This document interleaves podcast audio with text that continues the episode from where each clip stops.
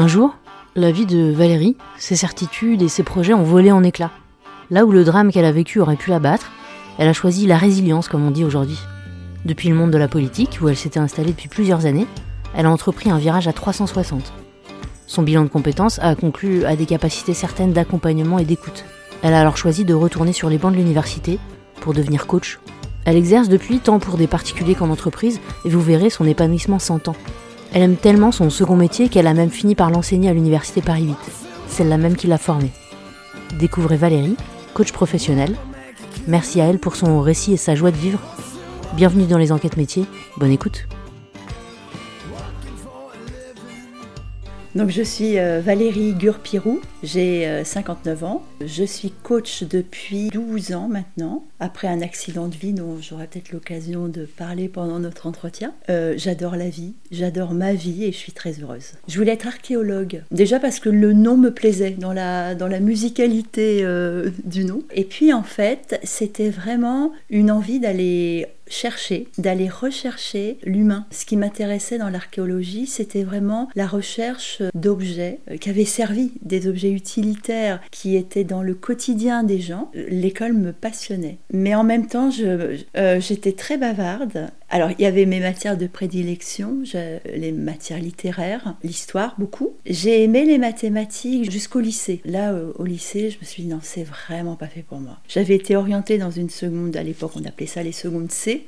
Je n'ai pas continué du tout dans cette filière. J'ai donc bifurqué en littérature, entre autres pour retrouver une très très bonne amie qui est aujourd'hui agrégée en histoire. On avait les mêmes passions. Après, j'ai fait une fac euh, d'histoire à la Sorbonne. J'ai commencé quand même euh, ma faculté, euh, mon DUG, j'avais toujours un petit peu ça en tête. J'adorais ce que je faisais, beaucoup l'époque euh, médiévale, toujours. J'étais en fait en voyage aux États-Unis. J'étais allée voir mon cousin on avait pris la voiture et euh, on était monté jusqu'à Québec. Et je me rappelle, dans la voiture, il me dit Bon, Valérie, tu t'es bien amusée, mais maintenant il faut que tu te trouves un vrai métier. Et je me suis dit Mais quel con, de quoi il se permet là? Mais ça m'a quand même touchée. Hein. La preuve, c'est que quand je suis rentrée, j'étais toujours à la fac et j'allais commencer ma maîtrise. Euh, donc je savais que je faisais un sujet sur euh, les enfants abandonnés. Je rejoignais une équipe en fait de chercheurs à l'école des hautes études en sciences sociales. Cette phrase, donc, elle tellement travaillé qu'en fait, simultanément,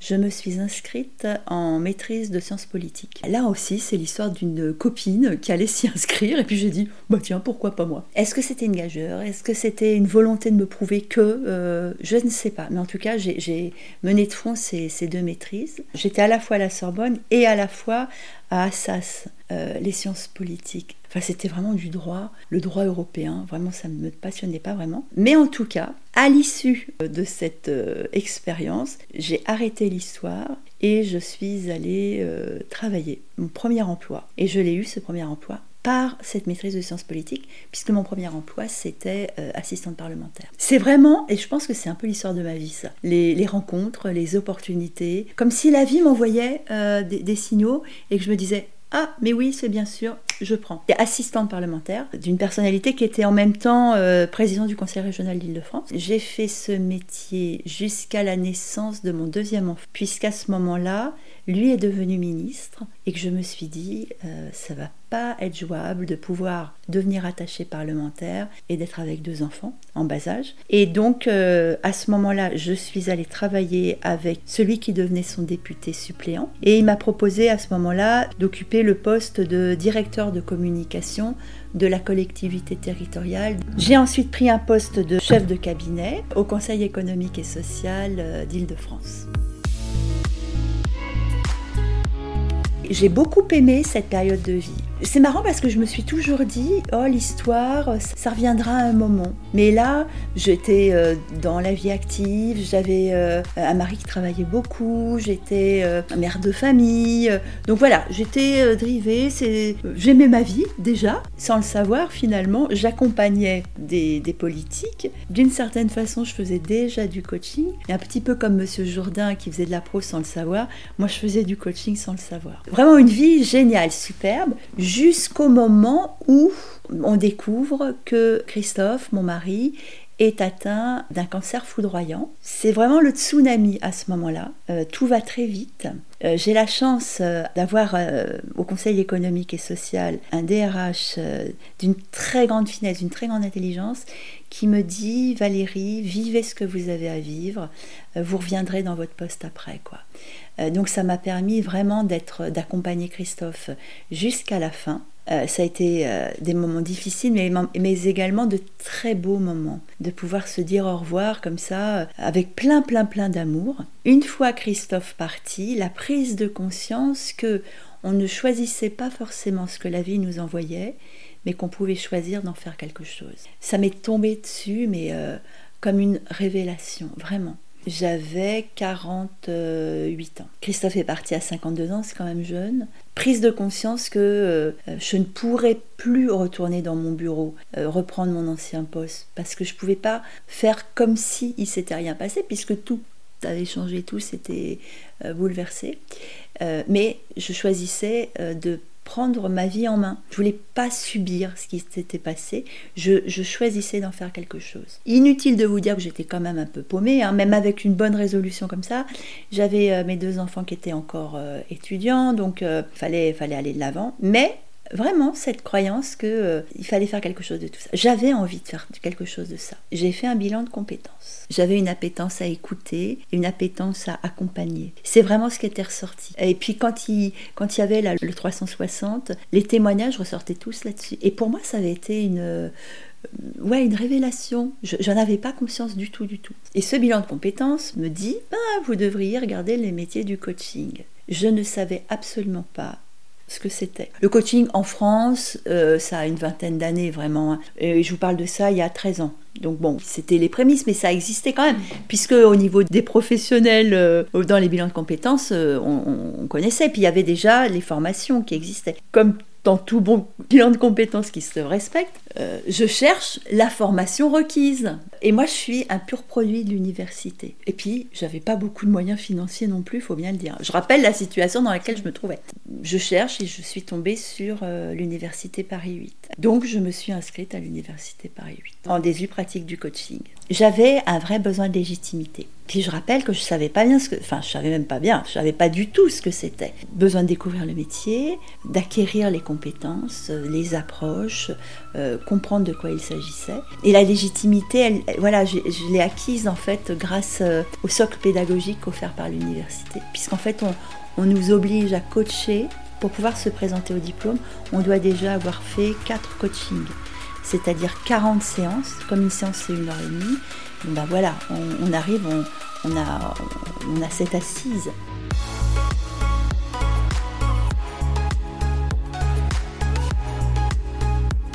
Le diplôme est donc en 14 mois. Il mélange euh, les enseignants-chercheurs et puis les, professionnels du coaching. Euh, j'ai trouvé la, la, pédagogie super intéressante. On soutient un mémoire. alors moi, comme je suis feignante de nature, je suis allée traiter mon mémoire avec une thématique euh, la femme en politique et en quoi le coaching pouvait euh, accompagner la femme en politique. Et puis j'ai ouvert euh, mon cabinet, tout est en toi, mais vraiment dans la foulée. Et même avant d'avoir été diplômée, ce qui n'est pas bien du tout, il ne faut pas le faire, mais je l'avais fait parce que je me disais, hmm, là ça va, je suis super encadrée, super structurée, avec des pairs PIRS extrêmement bienveillants. Et j'ai eu peur du baby blues euh, à la fin. Et je me suis dit, j'étais sûre que j'allais avoir mon diplôme. Je m'étais vraiment projetée, auras ton diplôme. Et donc je ne voulais pas vivre le grand vide, en fait, de se dire, oh, et maintenant, euh, il n'y a plus rien, il faut démarrer. Donc j'avais démarré, en fait, la structure, le concept, euh, la communication de, mon cabinet, de façon à ce que dès que le top départ était donné, hop, ça y était, je, je pouvais foncer. Et c'est ce qui s'est passé. Donc j'ai commencé dans mon réseau, encore une fois, hein, euh, le réseau que je connaissais, c'est-à-dire le monde du politique, et puis un petit peu comme quand on jette une, pierre dans euh, une étendue d'eau, ça fait plein de, plein de rayons, eh bien euh, ça a rayonné en fait très rapidement. J'ai parlé de, de mon histoire.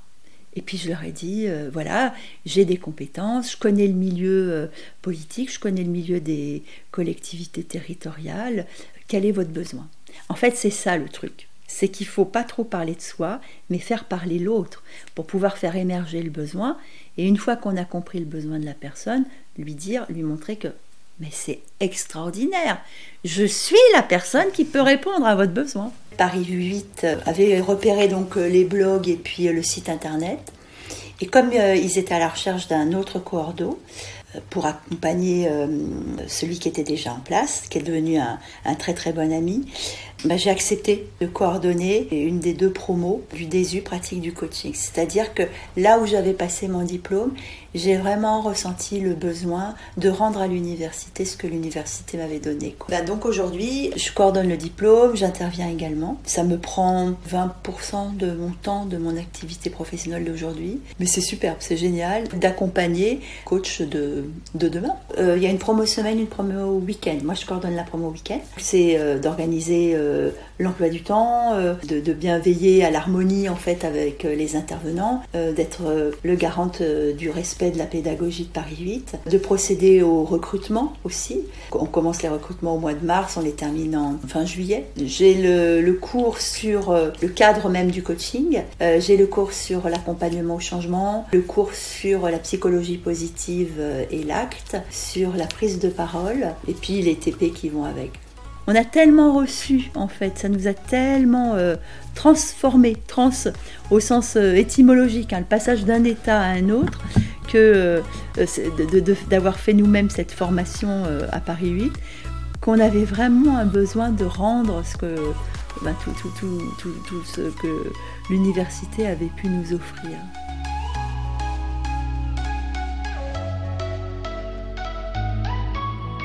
Être coach, c'est euh, euh, c'est accompagner plutôt que d'être. Hein. C'est accompagner une personne qui est dans un état présent, problématique ou pas d'ailleurs, euh, mais en tout cas en mutation, et qui souhaite arriver à un autre état. Le coach, c'est l'accompagnateur au changement.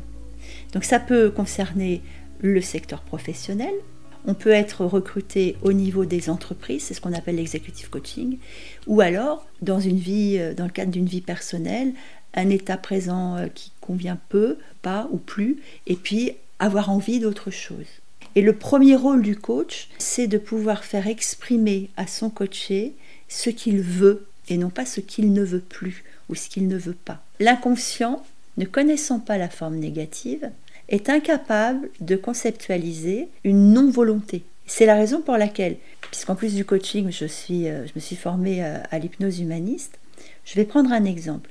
Une personne qui vient dans le cadre de l'hypnose et qui me dit Ah Valérie, euh, accompagnez-moi parce que je ne veux plus fumer, est en fait en train d'ancrer dans son inconscient, qui ne connaît pas la forme négative, je veux fumer. C'est dommage. On va plutôt avoir l'effet inverse. Mon rôle à moi, c'est de réussir à faire exprimer à la personne ce qu'elle veut quand elle aura atteint son objectif. Comment elle saura du verbe savoir et comment elle sera du verbe être une fois que l'objectif aura été atteint. Si je garde l'exemple de l'arrêt du tabac, la personne pourra dire bah oui, euh, j'aurais gagné des années de santé, j'aurais euh, retrouvé de l'odorat, j'aurais retrouvé des facultés gustatives, j'aurais gagné de l'argent parce que le tabac ça coûte cher. Et là, on a un objectif exprimé en des termes positifs. Idem, quelqu'un vient pour, toujours dans le cadre de l'hypnose, pour maigrir et vous exprime je veux perdre du poids. Notre inconscient, c'est un winner il n'a pas du tout envie de vous accompagner à perdre. Donc pareil, rebelote, pouvoir exprimer ce que vous allez gagner en ayant atteint le poids que vous voulez atteindre. Et, donc, l'objectif, l'état désiré, il faut obligatoirement qu'il soit motivant. Si je prends l'exemple dans le monde de l'entreprise, vous venez d'avoir une promotion, vous allez manager une équipe, et puis votre équipe, euh, on vous l'a vendu avec euh, des sacrés biais. On vous dit euh, ouais ouais, on a absolument besoin de toi parce que tu sais, euh, ils sont incapables, ils sont bons à rien, il n'y a pas une bonne ambiance. Bon, vous voulez quoi vous Pour vous d'abord, avant même de parler d'équipe, vous voulez quoi pour vous? Ben, je veux pouvoir me faire entendre, je veux pouvoir faire passer mon message, je veux pouvoir trouver mon positionnement, ma juste place. Et là, on va pouvoir travailler. Ensuite, on va pouvoir aussi accompagner les équipes en elles-mêmes Peut-être que cette fameuse équipe qui a été vendue avec toutes les qualités que je viens de vous dépeindre, eh ben, il y a un vrai travail de cohésion, d'accompagner l'équipe à regagner en confiance mutuelle, à retrouver pour euh, chacun sa responsabilité. Arrêtons de dire c'est à cause de l'autre. Et, là, le travail en fait systémique, en interaction les uns avec les autres, de se dire que j'ai ma responsabilité dans la relation. C'est ça le métier de coach. C'est vraiment de permettre à la personne de retrouver sa juste place, de retrouver sa confiance et de retrouver sa part de responsabilité dans sa vie. Moi, j'aime bien dire aux coachés, vous êtes le héros, vous êtes l'héroïne de votre vie. Mais non seulement vous êtes le héros, mais vous êtes également le scénariste, le metteur en scène et le producteur de votre vie. Votre vie, elle sera ce que vous choisirez d'en faire. Vous et uniquement vous. Le premier coach euh, de l'histoire, c'est Socrate. Alors il disait qu'il pratiquait l'art de la maïotique. Hein, sa mère était sage-femme, donc il avait vu ça. Sa, mère accouchait les femmes, lui, il accouchait les âmes. Et il le faisait en posant des questions. Et donc le premier outil du coach, c'est lui-même. Hein, on, aime bien dire ça. Euh, on choisit pas un coach par hasard. On choisit un coach parce que c'est lui, parce qu'il représente, par, le, par la relation en fait qui match ou pas, par cette alliance en fait qu'il va y avoir entre le coach et le coaché. Le coach tel qu'il est, euh, son premier outil, enfin ou son deuxième outil, si le premier outil c'est lui-même, son deuxième outil ce seront les questions qu'il va poser. Maintenant, on va poser les questions en fonction des hypothèses qu'on va poser. Grâce à l'école Palo Alto, on a des approches qui nous servent en fait de, de pistes de travail. Le constructivisme, la systémie, le cognitivo-comportemental. Et avec ça, en fait, on a la possibilité d'accompagner le mieux possible.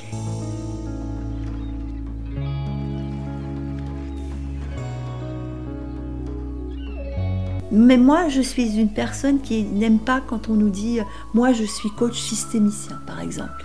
Bah, c'est dommage de, que tu te prives du reste, quoi. Moi, je préfère dire les approches existent. En fait, on fait du sur-mesure. Hein, avec la personne puisqu'elle est unique. On ne va pas dupliquer des méthodes à chaque fois. Bah oui, c'est à chaque fois une nouvelle aventure. Je crois que c'est ce qui me plaît le plus dans ce métier, c'est que c'est jamais la même chose. Il n'y a jamais une journée qui ressemble à une autre. Il n'y a pas une journée type finalement. Ça va dépendre si euh, été appelée en entreprise, si au contraire euh, je vais accueillir euh, à mon cabinet directement les personnes. Une journée type, c'est d'abord un vrai moment le matin. Moi, je suis quelqu'un qui a la foi, donc je me sens obligée vraiment le matin. Certains vont méditer, moi je vais prier. Et je vais confier en fait tous mes rendez-vous, toutes les belles personnes que je vais recevoir dans la journée. Voilà, j'ai besoin d'introspection, de, se dire, mais on va vivre plein de rencontres eh ben, que les rencontres se passent le mieux possible. Et ensuite, euh, la journée démarre. Alors, ou c'est en présentiel, ou c'est en Zoom, ou c'est euh, directement euh, sur site. Et ce qui est assez curieux, c'est que finalement, les problématiques, que l'on soit en executive coaching ou en live coaching, elles ont toujours la même musique quand même ces problématiques. C'est pas les mêmes paroles, mais c'est la même musique. Et c'est vrai aussi, quel que soit le secteur d'entreprises dans lesquelles on peut intervenir. C'est toujours une histoire de communication, d'interaction intra ou interpersonnelle. Imaginons une personne qui vient en coaching et qui vous dit Madame ou Monsieur le coach, je, viens vous voir parce que je voudrais changer de boulot. Et à la fin du coaching, la personne n'a pas changé de boulot, mais elle a découvert que ce qu'elle pensait être le problème est en fait la solution je donne un exemple. Une coachée vient me voir un jour en me disant Ah Valérie, j'en peux plus, j'ai la tête, j'ai toujours la tête pleine de pensées, j'arrive pas à aller au bout des choses parce que j'ai toujours une pensée qui en chasse une autre. Je lui propose d'imaginer cette nuit, elle dort et euh, elle a sa marraine, qui est une fée, elle savait pas que sa marraine était une fée, qui vient avec sa baguette magique et qui fait qu'elle retire ce problème-là. Et je lui demande d'imaginer, demain matin à votre réveil, comment vous savez que le problème a disparu, que votre problème a disparu, et, que, et, comment êtes-vous, comment vivez-vous? Elle prend 15 secondes. C'est loin, 15 secondes de silence. Et elle me dit, je m'emmerderai prodigieusement. Autrement dit, ce qu'elle pensait être son problème, c'était une solution qu'elle avait. Elle a opéré ce qu'on appelle un changement de type 2. Elle ne voit plus ça comme étant un problème. Elle sait qu'elle a besoin de ça. Parce que si elle ne l'avait pas, elle s'ennuierait prodigieusement. Donc si je reprends l'exemple de celui qui veut changer de boulot et qui finalement s'aperçoit que c'est pas le problème de changer le boulot. Parce que je peux changer de boîte, mais si je n'ai pas réglé le vrai problème, je vais trimballer dans mes cartons le problème dans l'autre boîte. Et donc avant de changer de votre boîte, il est important de, régler son problème. Et alors une fois qu'on l'a réglé le problème, ben on peut très bien rester dans la même boîte. Comment je sais, moi, que le coaching est terminé Quand mon coaché me dit, Valérie, c'est OK, quoi. C'est OK pour moi, me dit le coaché. Et si c'est OK pour le coaché, c'est OK pour moi, la coach. Au départ, ce qui me faisait peur, c'était, il y a des moments où il y avait plein de rendez-vous et d'autres moments où c'était plus creux. Et ces moments creux me faisaient peur puisque je me disais ah mais euh, le chiffre je vais pas le faire quoi. Enfin bon. En fait, je me suis rendu compte que euh, les moments creux sont les moments où eh ben j'ai besoin de relire, de redécouvrir, d'assister à des conférences, de faire des formations. Et une fois que la formation est terminée, comme par magie, l'agenda se remplit. Ce que je n'aimais pas a, disparu. C'est génial de se sentir utile parce que je pense sincèrement que euh, en tant que coach, on a peut-être une mission de vie de pouvoir permettre euh, euh, au coaché de retrouver du sens à sa vie. Je serais mal placée pour dire qu'il y a des choses qui me plaisent pas. Hein. la découverte de l'autre, la conscience qu'en face de moi, j'ai un joyau qui parfois s'ignore et qui est parfois très enfoui. Et c'est là où la boucle est bouclée en fait avec le métier d'archéologue, parce que je suis convaincue que mon rôle premier est de pouvoir faire rejaillir ce trésor intérieur qu'a la personne et que parfois elle est allée enfouir par des tas de stratagèmes, de croyances, de blessures. Moi j'ai une SASU. J'avais commencé en tant qu'auto-entrepreneur. Je vis vraiment avec ma structure. Ça me permet vraiment d'être euh, complètement libre. En fait, et ça c'est souvent je fais le cauchemar de retrouver une activité euh, salariée. Et, donc, le pire des trucs, ce serait de dire il faut que j'aille demander l'autorisation de prendre une journée de congé. Je crois que toutes les personnes qui sont à leur compte comprendront ce que je veux dire. C'est une liberté en fait de pouvoir gérer son temps. Euh, de pouvoir dire euh, oui ou de pouvoir dire non. Ce changement de vie, euh, il arrive à un moment de vie où tout change. Et donc mes enfants m'ont vu tellement épanouie, ils ont plutôt été heureux. C'est drôle d'ailleurs parce qu'ils m'ont dit qu'ils avaient craint que je vive mon deuil faller dans le canapé à manger des chips et à regarder la télévision. Donc ça les a rassurés de voir que je m'étais racheté un cartable pour aller reprendre les rangs de l'université. En plus, la vie fait que j'ai très rapidement rencontré euh, Pascal, euh, qui était veuf aussi de son côté, et on s'est mariés il y, a, il y a cinq ans. Pascal euh, m'accompagne vraiment dans, dans, ma, dans ma démarche professionnelle. Il est présent d'une façon extrêmement subtile. Mes journées sont très prises, mais je suis libérée complètement de toutes les tâches matérielles. Il a accepté de prendre la fonction de DAF de tout étant toi, ce qui fait que je ne m'occupe absolument pas de, de la gestion, ce qui est également euh, très reposant pour moi. L'astuce, c'est déléguer les choses qu'on n'aime pas faire et de déléguer à des gens qui savent mieux le faire que vous. Et franchement, Pascal, il est impeccable pour ça. Il, est, extrêmement organisé, structuré. Je ne pouvais pas trouver mieux. Mais euh, ben, dans ces cas-là, faut pas hésiter à, faire appel. On a, on a quand même euh, un expert comptable. Hein. Quand, quand, on fait un métier qui est très prenant, passionnant comme celui de coach, faut pas hésiter à délester ce qu'on n'aime pas faire à des spécialistes en fait, dont c'est euh, la passion. Mais il y a des gens qui adorent euh, chercher les factures, euh, regarder les chiffres. Il faut leur donner, il faut leur faire plaisir. Voilà. C'est le sens de leur vie aussi. Hein. Financièrement, à la fin du mois, j'ai exactement ce qu'il me faut pour vivre dans la mesure où mes besoins ont diminué. Mes enfants sont tous maintenant établis. Voilà, notre foyer, on vit avec à deux. Il y a moins d'entrées, mais il y a moins de sorties. Donc euh, je m'en sors très bien. Moi je pense que euh, une séance de coaching d'une heure trente, aujourd'hui vendue en Ile-de-France entre 100 et 120 euros en individuel, en live coaching, c'est très bien. Ensuite, au niveau des entreprises, vous pouvez vendre votre, heure d'accompagnement entre 300 et 400 euros. Ça dépend euh, le type d'équipe, ça dépend également le type de problématique. Mais je parle de l'île de France. Dès qu'on passe en province, le, coût de la séance euh, est moindre. Sinon, vous, n'arriverez pas à vendre. Je pense que là, ça, va, ça oscille entre 80 et 100 euros. Quelqu'un qui ne ferait que du live coaching aura des difficultés à s'en sortir. Si vous ne voulez vivre qu'avec du live coaching, forcément, vous êtes obligé de faire plus, très honnêtement, plus de 5 coachés par jour, votre tête, elle va exploser. Et puis, vous serez moins à l'écoute. Je dis ça parce que euh, je m'en aperçois à l'université, souvent les gens commencent à dire Ah, moi, je veux faire que du coaching de vie. Mais il faut pas s'interdire de faire de l'entreprise. Il y a peut-être une peur. Et il y a aussi Suis-je légitime pour aller en entreprise? Mais oui, là, vraiment, je veux le dire, on est tous légitimes pour y aller.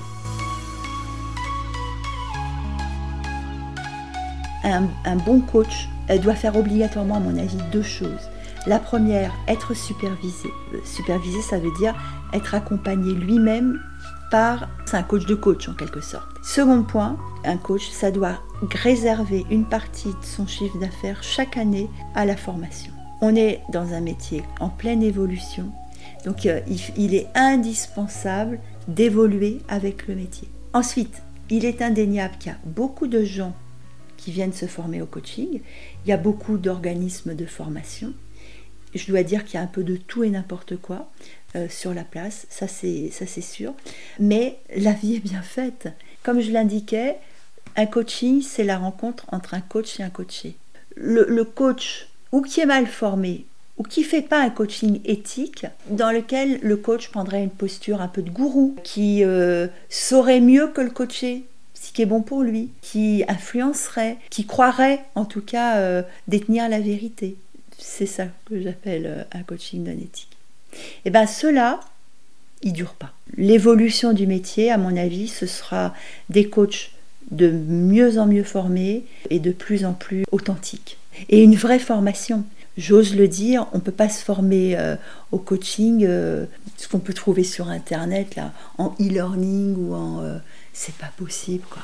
Faut être sérieux. Aujourd'hui, je pense qu'il faut que j'apprenne à lever un peu le pied. Quand je vois mon agenda, hmm. mais là, c'est un peu la faute de Monsieur Macron. La question, elle est que je m'étais programmée, j'ai encore X années à travailler. Avec la réforme, je dois travailler une année. Mon mari étant à la retraite euh, et la vie m'ayant montré que tout peut s'arrêter très vite, j'ai envie aussi de passer du temps avec mon mari. Sachant que j'avais une année de plus à travailler, je me suis mise inconsciemment euh, une pression en me disant, il bah, faut que j'arrive à faire deux années en une, de façon à pouvoir euh, lâcher euh, quand euh, je l'aurais décidé. Moi, j'aimerais bien pouvoir mettre noir sur blanc et donc écrire ce que, ce que la vie m'a donné pour transmettre et partager encore plus. Je me dis, je fais confiance en la vie le jour où les rendez-vous euh, vont euh, diminuer, ça sera vraiment le signe que je passe à autre chose. Quoi. Se poser déjà la question, la bonne question qui est le pourquoi j'ai envie de faire ce métier, mais pourquoi en deux mots? Si je suis coach, quel coach je veux être? Qu'est-ce que je veux servir en quelque sorte dans, ma posture de coach? Euh, Quel sens, vraiment, quelle direction? C'est à mon avis la première question et puis ensuite d'aller d'aller se former. On n'est pas coach parce que euh, les copains me disent que j'ai une bonne écoute. Non, ça c'est être un bon copain. C'est pas être un coach. Il faut il faut réapprendre à rêver. Parce qu'en fait, je pense sincèrement que sur cette terre, rien n'a jamais été fait qui n'ait d'abord été rêvé. Moi, j'ai déjà réfléchi à ce que je ferais quand je serais plus coach. J'ai envie de me former à faire des bouquets et à reprendre des cours d'histoire, et là plutôt sur euh, l'histoire de la Mésopotamie ancienne. Je crois beaucoup à la magie, euh, mais la magie écrit L apostrophe A-M-E A-G-I-T. Je vais pas me poser les questions du euh, et si ça s'était pas passé comme ça, et si, et si? Devant toi, voilà, le chemin qui est devant toi, comment veux-tu qu'il soit? C'est ça la question. C'est même la seule question qui vaille. Merci à Valérie de nous avoir raconté son histoire. Cet épisode des enquêtes métiers vous est proposé par Cécile. Il a été tourné et monté par Cécile Laporte. Vous retrouverez les références de l'épisode, des liens vers le site et les réseaux de Valérie, vers la formation de l'Université Paris 8 mais aussi des informations sur le métier de coach professionnel dans la description. La musique work est de Heavy et Extends est l'auteur du titre Calonne. Vous souhaitez entreprendre un bilan de compétences? N'hésitez pas à vous renseigner sur le site ou les réseaux de C-Skills Formation et Conseils, on vous accompagne. Retrouvez les épisodes des enquêtes métiers sur toutes les plateformes de podcast. Envoyez-nous des étoiles, des pouces, des commentaires, parlez-en autour de vous, ça nous aide beaucoup à nous faire connaître. À bientôt.